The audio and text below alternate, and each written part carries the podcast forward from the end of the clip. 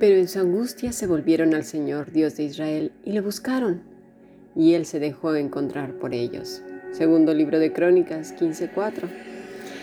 Si deseas abundar más en tus estudios bíblicos, escribe un correo electrónico a fundacionbiblica.gmail.com o más que maravilloso yahoo.es. También puedes participar de este precioso grupo que cada vez el Señor va incrementando más y más gente que desea reflexionar en su palabra. Muy bien, seguimos profundizando en el Salmo 22. Y, en este caso estamos hablando acerca de la palabra volver. Dice, se volverán. ¿Qué quiere decir esto de esta gente que se vuelve hacia el Señor? Le buscarán. ¿Quiénes? A veces, como lo dijimos esta mañana, leemos los pasajes de la Escritura sin reflexionar mucho sobre ello, pero todo lo que está escrito en la Biblia, absolutamente todo, tiene que ver con nosotros y es vida, vida abundante para nosotros. Hay una canción, no recuerdo muy bien quién la canta, pero dice, volverte a ver. Hoy daría cualquier cosa por volverte a ver. Cuántas cosas llegamos a ser los enamorados por una persona, ¿verdad? Decimos palabras como, no concibo la vida sin ti. No podría continuar mi camino si tú no estás conmigo. Mi vida pierde sentido si no te tengo. O también lo decimos con los hijos, ¿verdad? Si no tengo a mis hijos, si pasara esto o aquello, yo me muero. Yo me mato. ¿Verdad que sí?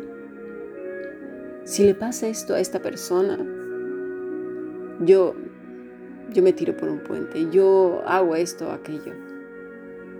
De verdad, pensemos un poco en lo que estamos diciendo. Porque efectivamente muchas personas se han quitado la vida por dejar entrar en lo profundo de su corazón a un ser humano,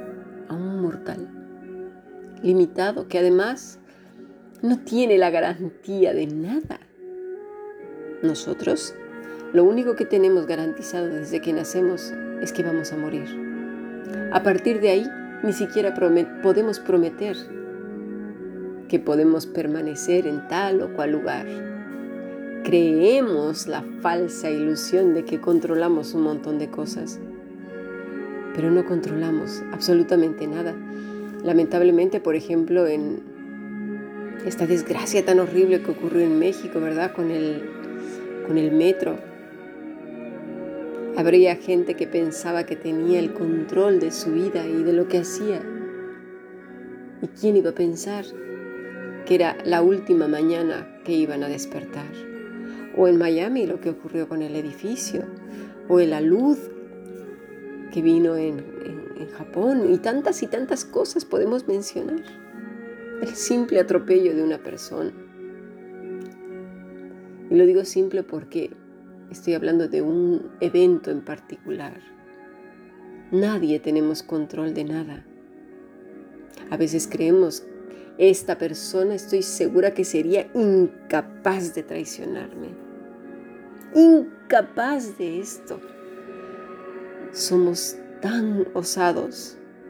Claro que somos capaces de traicionar, de mentir, de engañar, de un montón de cosas, pues así somos los seres humanos, pero cargamos sobre otras una responsabilidad enorme. Tenemos que pensar bien lo que decimos y a quién le entregamos el corazón.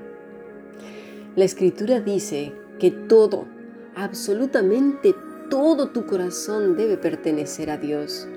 Solo y solamente así podrás soportar las amarguras de la vida la, infidelidad, tanto tuya como de otros. Traiciones, abandono, muerte, vaivenes, incluso la misma felicidad. Porque, porque el corazón está lleno, está saciado. Y aunque amas a todas esas personas, porque no estamos diciendo que, las aborrezcas, no, no, no que tu corazón está inundado de Dios. Y por tanto amarás con el amor de Dios. ¿Sí? Pero las tienes en el correcto lugar. Mira, pondré un ejemplo. Vamos a dividir el, templo en el Antiguo Testamento, ¿sí? En tres partes. El patio, el lugar santo y el lugar santísimo. En el patio estaba toda la gente, ¿verdad? En el lugar santo, algunos sacerdotes. Pero en el lugar santísimo solamente el sumo sacerdote podía entrar. Estaba el arca del pacto y solamente ahí, en ese lugar, estaba el sumo sacerdote y Dios. En ese lugar de tu corazón, supongamos que es ese templo, solamente debe de estar el Señor, tú y Él en lo secreto, en esa habitación donde solamente hay una relación profunda entre el Señor y tú. Ahí no entra nadie más.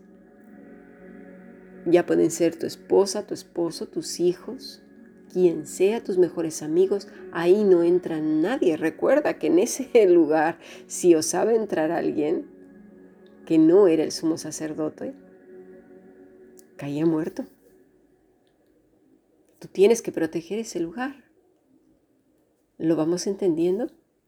Y, y, solo así podrás entender que cuando te alejes o me aleje del Señor, cual oveja rebelde que anda persiguiendo las liláceas, como lo vimos al estudiar el Salmo 23, sentirás un profundo deseo de volver. De volver, pues sabes que, que, vas perdido por la vida, que te hace falta la vida, esa, esa savia que bebes, que habías bebido de Cristo, de tu relación con Dios, que sin Él estás seco, seca. Pero la pregunta surge aquí. ¿Y si nunca tienes esa sed, ese deseo de volver? ¿Y si andas feliz dando tu corazón a cualquiera saltando de aquí para allá? Eso es preocupante, ¿no? Y es para ponerse a pensar, a reflexionar. ¿Qué he hecho con mi corazón? ¿Qué ha pasado con mi corazón? somos muy fáciles para hablar. Podemos decir cosas hermosas con nuestra boca. Hay un dicho que dice las palabras se las lleva el viento, ¿verdad? Pero nuestros actos, nuestro día a día revela realmente de quién es ese corazón. A Dios le gusta que reflexionemos, pero no para machacarnos, no, que reflexionemos en su presencia. Y de esto vamos a hablar en nuestro siguiente podcast.